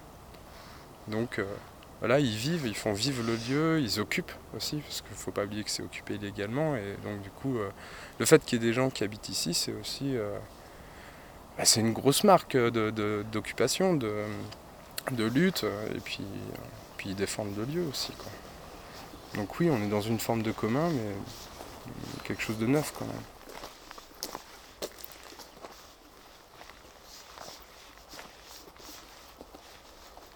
Les propriétés communales, par exemple, dans, les petites communes, euh, les bois communaux, tout ça, euh, ça s'appelle communaux, mais c'est absolument pas du commun. Ça, relève du droit public, c'est c'est de la propriété publique. C'est géré par un conseil municipal euh, et un maire. C'est plus géré par la communauté d'habitants. Donc euh, oui, c'est vrai qu'il y, a- il y a quand même une, une belle contradiction là. C'est-à-dire que bah oui, il faut de l'autogestion quoi. Dans, dans le commun, il y a cette idée-là aussi euh, qui est très forte. C'est quoi les enclosures? C'est l'appropriation euh, foncière qui s'est déroulée euh, donc en Angleterre, entre, grosso modo, si on prend une fourchette chronologique large, entre le XIIe et, et le XVIIe siècle, hein, euh, où on a en fait euh, détruit des communs, détruit des systèmes de propriété simultanée au profit de propriétés privées exclusives, euh, où on a en fait transformé des sols agricoles, des friches en, prairies pour, nourrir en fait des, brebis, des moutons, pour alimenter le commerce capitaliste de la laine, hein, grosso modo. Euh, alors ça, je dis en Grande-Bretagne parce que c'est beaucoup de Britanniques, des historiens britanniques qui ont travaillé sur la question. Donc euh, les enclosures, ça constitue un champ euh, de l'histoire euh, britannique. Mais en France, on a très peu de chercheurs en fait qui ont travaillé sur ces questions de- d'enclosure. Et pourtant, il y en a eu. Il y en a eu aussi ici. C'est un geste de division des terres. c'est en fait une dislocation juridique du foncier. c'est de la... on, transforme une portion de terrain euh, juridiquement en propriété privée exclusive. Et on dit enclosure parce que euh, la meilleure manière de, de visualiser, enfin de marquer cet espace et cette nouvelle identité juridique, c'est de clore, pour marquer l'exclusivité en fait. Donc on met des clôtures. Dans les systèmes anciens, euh, il y a très peu de clôtures. En tout cas, quand il y a des clôtures, c'est des clôtures temporaires, autour des champs emblavés, enfin les champs qui sont en, croissance. Quoi. On, clôt pour protéger de la dent du bétail, pour, euh, pour protéger des, gibiers. Enfin, euh, mais une fois qu'on a récolté, ces, clôtures sèches, ces clôtures en bois, on, les ouvre. Et l'espace redevient ouvert. Donc il y a très peu de clôtures durables en fait, dans les systèmes anciens. On, on parle d'open field, de champs ouverts. Euh, justement parce que la, clôture menace, euh, menace les, droits d'usage en fait, les droits d'usage collectifs. Et euh, on a des révoltes dès le Moyen Âge euh, de, paysans qui, s'assemblent et qui vont arracher des haies nouvellement plantées. Donc des clôtures, euh, des clôtures vives, des clôtures durables, pérennes. Parce que pour eux, à leur, regard, selon leur regard, ça, menace euh, ben, leur système juridique, euh, leur droit d'accès aux fonciers. Euh, alors aujourd'hui, on est dans un autre système. Les haies, bon, ben, il y a eu des travaux euh, depuis le 19e siècle sur leur qualité agronomique, euh, sur la qualité du paysage aussi. Aujourd'hui, c'est les petits paysans qui adulent euh, les haies, et puis euh, euh, on retourne euh, 300, 400 ans en arrière, euh, ben, c'est les petits paysans qui détestent les haies, quoi, et les gros paysans qui les défendent. Enfin voilà, on touche à la perception euh, socio-culturelle en fait là d'un- élément paysager, quoi, et de son évolution dans le temps. Parce que là, euh, là par exemple, on, on a des petits systèmes de, de clôture ici, mais Ouais. Alors une petite anecdote quand même. euh, les jardins, historiquement, ça a toujours été un espace clos. Les jardins Ouais. Et d'ailleurs, ça vient du latin francisque gardo, qui veut dire la clôture. Voilà. Gardo, gardin. euh, d'ailleurs, dans l'ancien français, on le trouve souvent écrit avec un G et pas un J. Euh, donc c'était l'espace près de la maison qui était clôturé, donc l'espace exclusif, parce que ces paysans là qui ont accès au commun, mais ils ont aussi des, terres euh, privées, privatives. La propriété privée, pri- elle existe, elle est là, mais elle est, elle est minoritaire à l'échelle du territoire villageois. quoi. il faut faire la différence entre donc euh, la maison et son terrain attenant Ouais. du champ. Ouais, vraiment.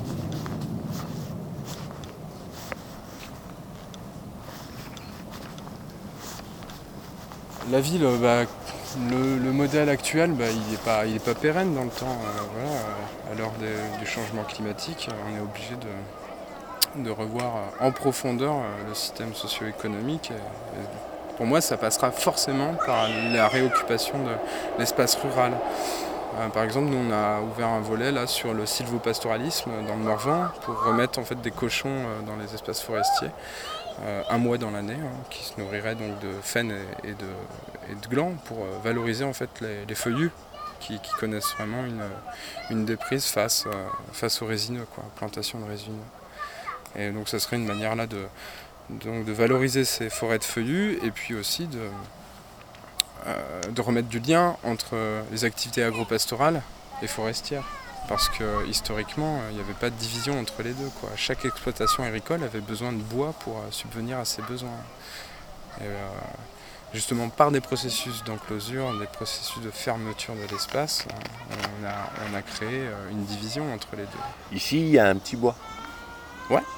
Ouais, il y a un petit bois. euh, et ben, c'est un petit bois qui nous sert pas mal aussi euh, pour faire des tuteurs de tomates. euh, Enfin voilà, donc oui, absolument. ouais. Et c'est là où on- aussi, euh, peut-être qu'on peut voir que c'est pas uniquement, si tu veux, le, la réinscription du maraîchage tel qu'il existait ici euh, avant, mais c'est quelque chose de plus. Ouais, c'est absolument. C'est quelque chose de totalement nouveau. Ça, c'est sûr.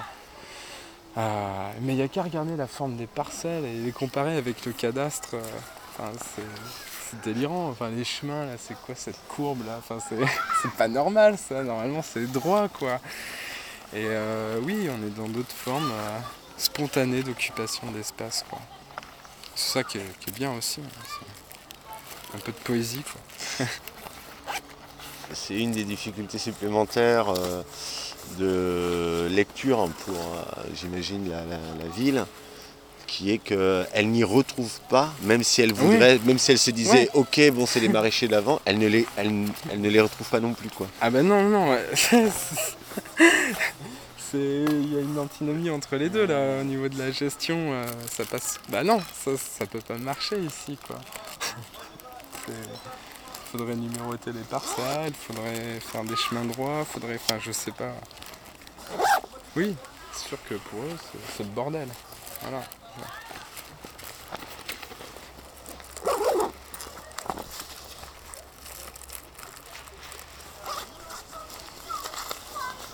C'est quoi ton sujet de thèse? Hum, Alors moi c'est. Moi je m'inscris en géohistoire. C'est un alliage entre l'histoire, la géographie, euh, les sciences de l'environnement et l'archéologie. Et moi je travaille sur la gestion des espaces et les contestations paysannes dans le Haut Morvan montagnard, c'est une petite chaîne euh, hercynienne là, du, centre de la Bourgogne, la, moyenne montagne et la petite montagne. Et, euh, et donc moi je travaille sur euh, l'imbrication entre euh, les statuts juridiques du foncier et la morphologie paysagère.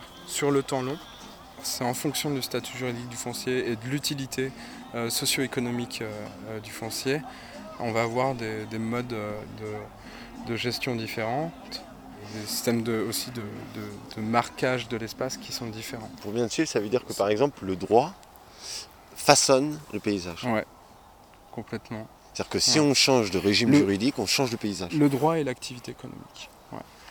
Ouais. Enfin, je veux dire, Ouais. concrètement, le paysage, il bouge Ouais, c'est ça. en fonction du régime économique. Ouais, bien sûr, en fonction du régime juridique et économique.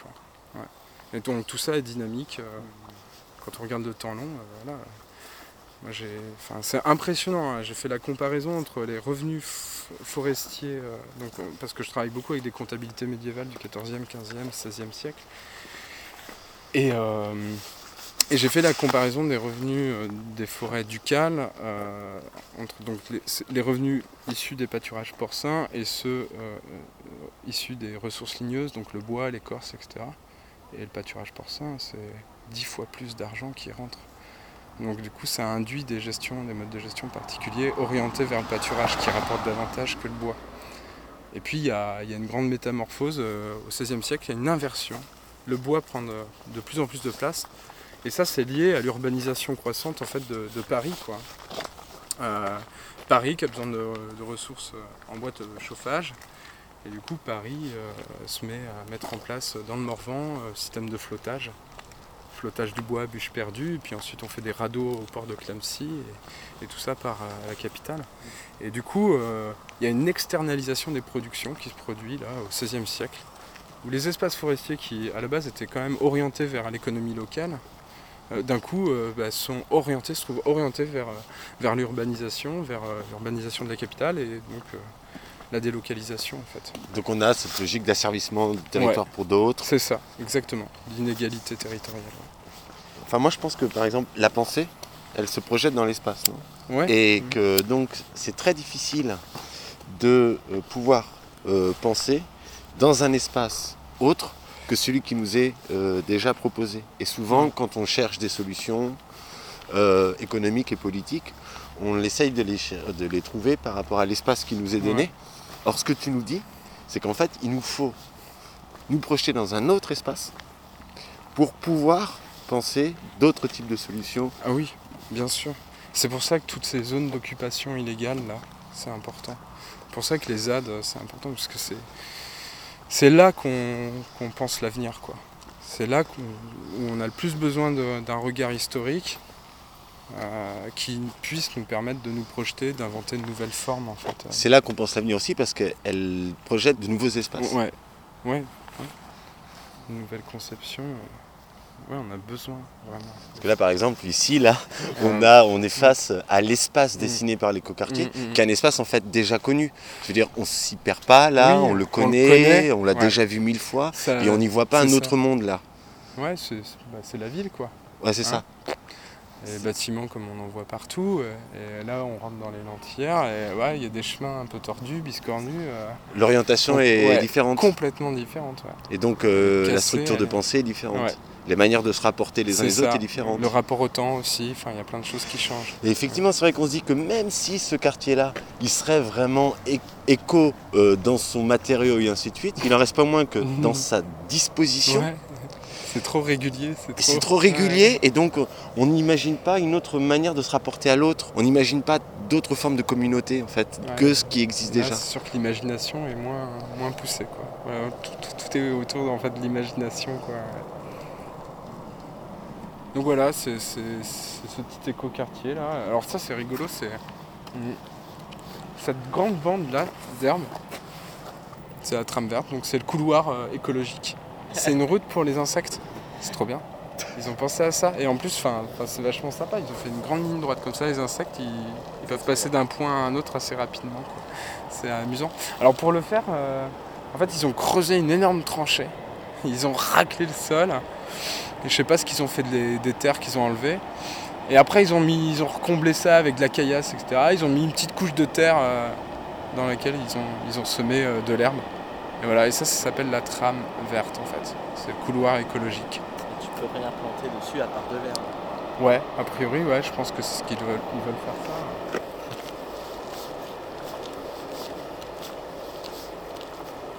Si on continue notre, euh, toute nos discussions par rapport à ce rapport entre euh, statut juridique et paysage, Ah, on va couper par là. ça veut dire aussi que, par exemple, euh, la question euh, écologique, c'est pas uniquement celle euh, de la transition Non. vers moins de carbone et ainsi de suite, c'est aussi... euh, C'est repenser nos modes de production, c'est repenser la gestion de l'espace, c'est.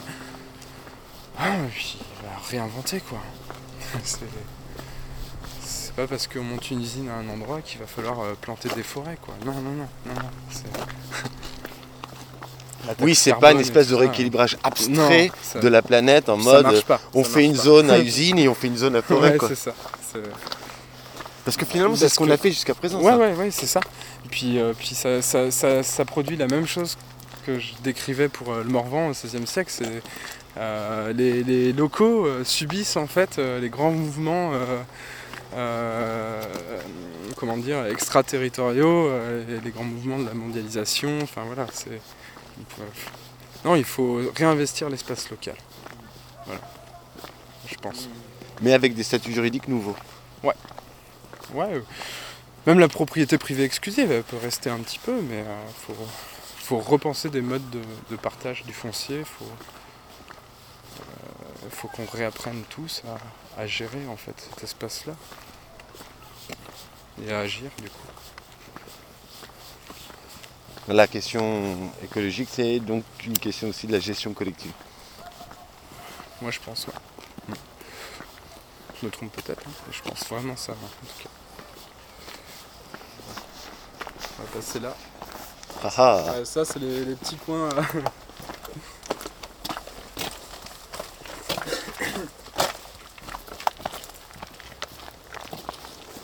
C'est c'est le nombre de paysages qu'on traverse en 8 hectares. Ouais, c'est ça. Enfin, C'est fou, hein. Waouh, quoi. C'est.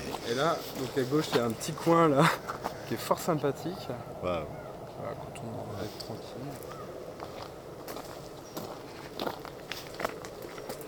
Puis là, une zone d'habitat.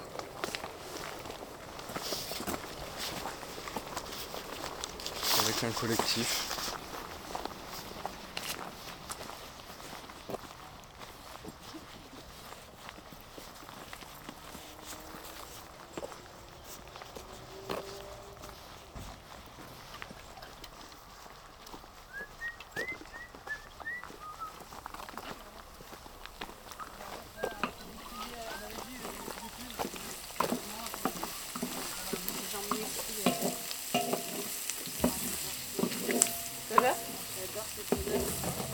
Et les noms des.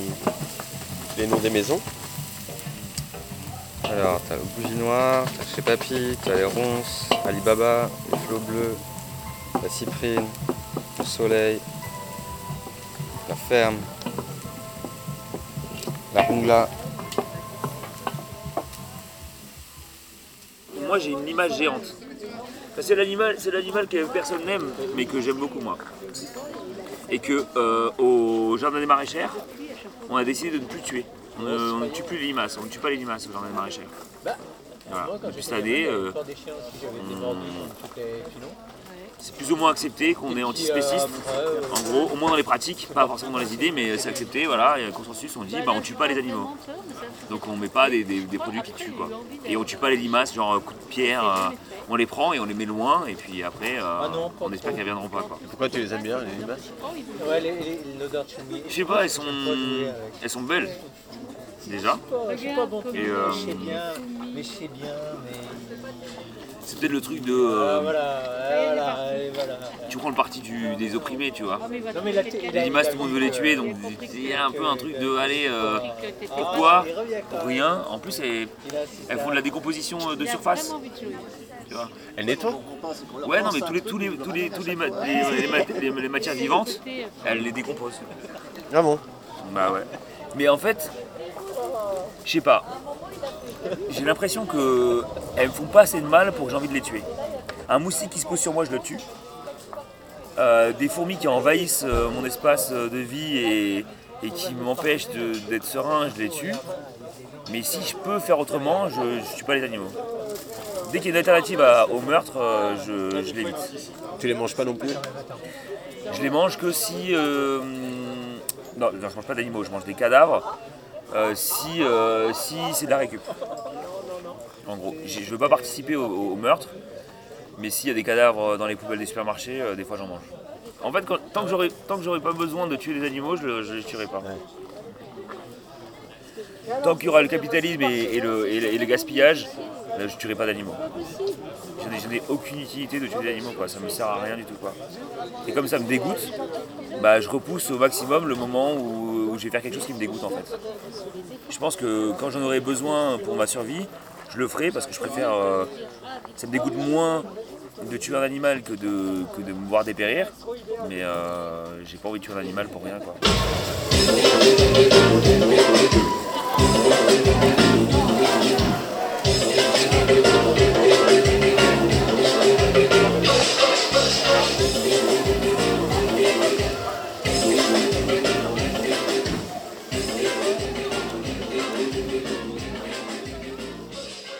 Je voulais parler d'un truc ici. Euh, ici, c'est un autre bâtiment qu'on a perdu. C'était pas un bâtiment génial, vous voyez, c'est une ancienne boucherie industrielle. Enfin, c'est-à-dire, là, il y avait les abattoirs, là, il y avait les tanneries, là, il y avait la boucherie. C'était un bâtiment avec plein de grandes chambres froides comme ça, mais il se trouve que c'est un bâtiment euh, qui, a eu, euh, qui a eu sa part d'enjeu dans le quartier parce qu'à un moment donné, au moment où c'est la fin de Kadhafi, vous voyez, bam, ils ouvrent les frontières, hop, il y a plein de migrants qui débarquent, et notamment à Dijon, il y avait des collectifs de soutien aux migrants jusqu'alors, mais qui faisaient du cas par cas. Il n'y avait jamais eu un groupe constitué d'exilés qui étaient en lutte ensemble, sauf qu'à un moment donné, il y a plein de gens qui débarquent à Dijon, tu as 500 demandeurs d'asile dans les rues de Dijon, titre la presse, Et bon, les gens savent que nous, on sait un peu ouvrir des squats, et en gros, ils nous envoient des Soudanais Tchadiens et Éthiopiens notamment qui squattaient Place Wilson, et ils leur disent ben, allez les voir eux, ils pourront peut-être vous aider à trouver un logement. À ce moment-là, on est un peu à l'arrache et on a envie de trouver une solution vite, on n'a pas de solution bien vite.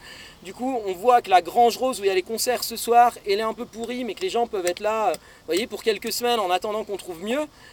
Et c'est le début de euh, 10 ans d'ouverture de squat quasi avec des migrants à Dijon qui continue à durer. La semaine dernière encore, il y a de nouveau un immeuble qui a été ouvert. En gros, il y a une grosse expulsion par an, un gros immeuble qui est ouvert par an. Des fois, ça dure un peu plus longtemps, des fois, il y a deux immeubles en parallèle.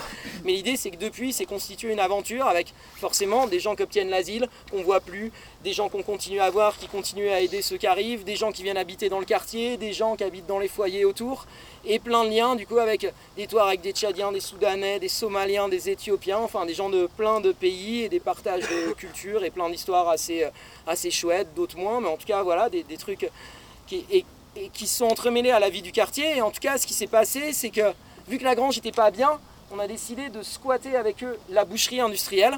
Donc c'était pas génial non plus, parce que vous voyez, les gens habitaient dans des chambres froides en fait, en réalité, et c'était un bâtiment qui était quand même un peu hard. Ce qui fait qu'à un moment donné, on a été ouvert un deuxième gros bâtiment euh, en pleine ville, à côté du palais de justice, qui était euh, l'ancienne école des greffes, et c'était mieux, et là il y avait 300 personnes qui habitaient. Mais en tout cas, cette boucherie a été squattée pendant deux ans, jusqu'à ce que la mairie vienne la péter.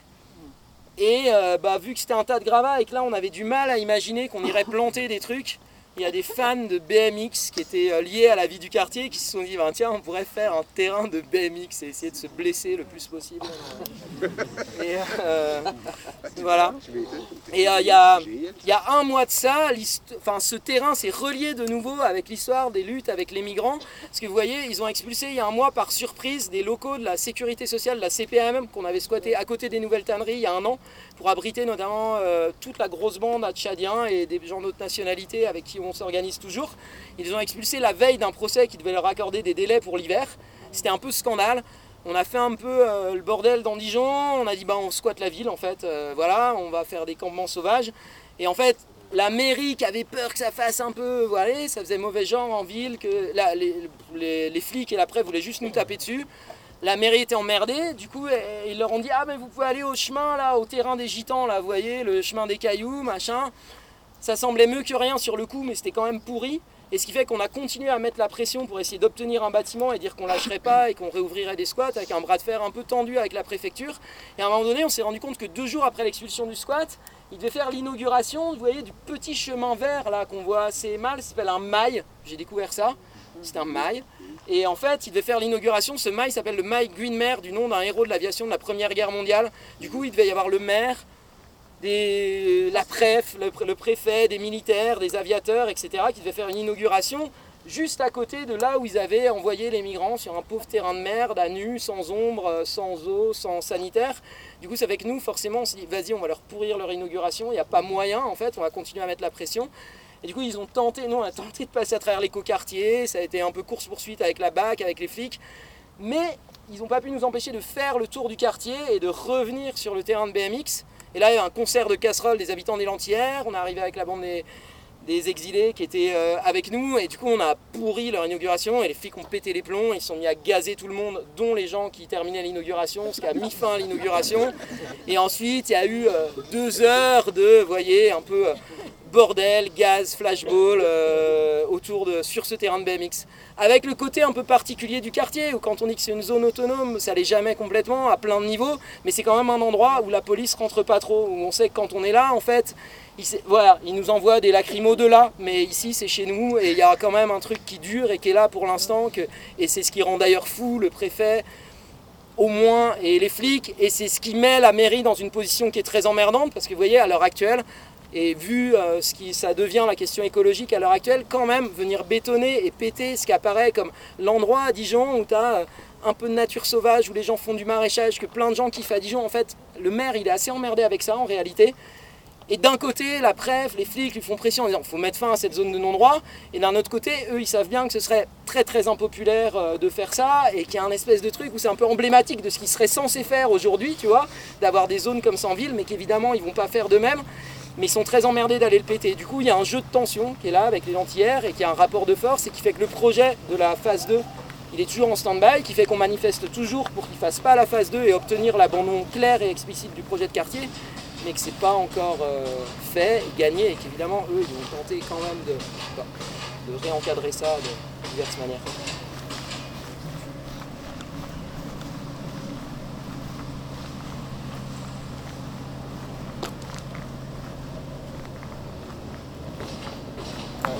Thierry Coursin, l'ancien directeur du cabinet du maire actuel de Dijon, qui est là depuis longtemps, et qui était aussi président de la SPLAD, et puis qui petit à petit euh, s'est mis plutôt à faire euh, de l'immobilier euh, privé, et puis qui est également le propriétaire, entre autres, du squat qui a été ouvert par les migrants récemment. Et, et- qui était aussi le propriétaire de l'ancien squat qui s'est fait expulser là il y a un mois. Je pense en ce moment, il doit avoir un ulcère. Bah, c'est quand même le deuxième bâtiment euh, dont il est propriétaire qui est occupé par euh, des migrants. Continuons alors.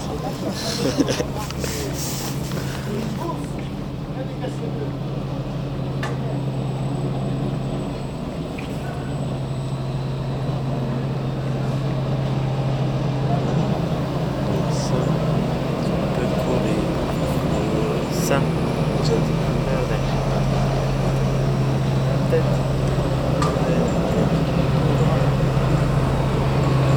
Ah,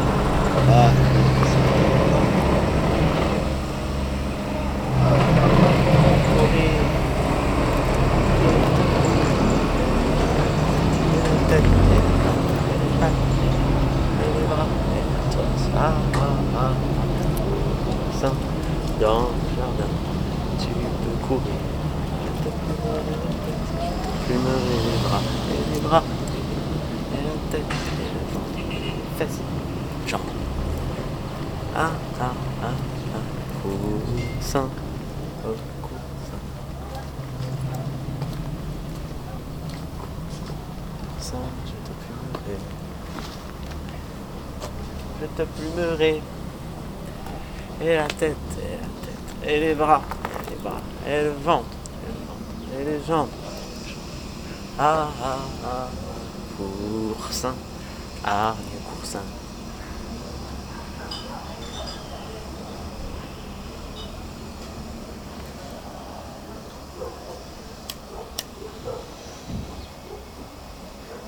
coussin, ah, du coussin, je te plumerai, et la tête, et les jambes, et le ventre, et la tête, ah, ah, ah, ah, coussin, ah, du coussin, tu, tu peux expulser, tu bâtonner, je te plumerai, ah, ah, ah, coussin, Ok, d'accord, je te suis. ah,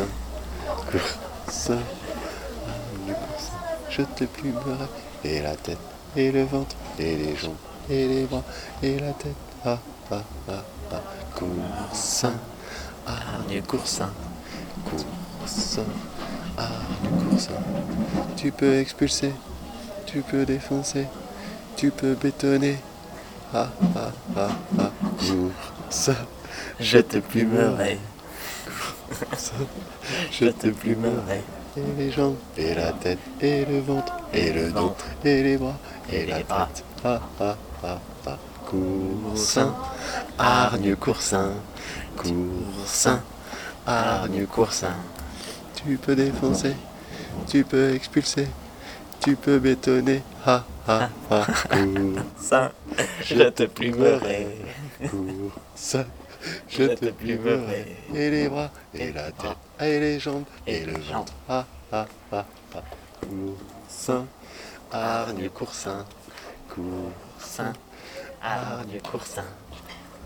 Tu peux bétonner, tu peux défoncer, tu peux expulser.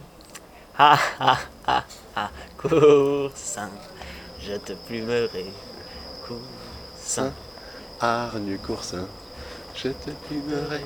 Et les jambes, et la tête, et les bras, et le ventre, et les bras, et le dos, et la tête, et les ventres, et les bras, et les jambes, et la jambe. Ah, ah, ah. Coursin, hargne coursin, coursin, hargne coursin. Coursin, on attend ton train. Tu peux bétonner, Tu peux défoncer, tu peux expulser. Coursin, on attend ton train. Coursin, hargne coursin. Je te fumerai. Et la tête, et les jambes, et les pieds, et les bras, et le ventre. Ah ah ah ah. Coursin, hargne coursin.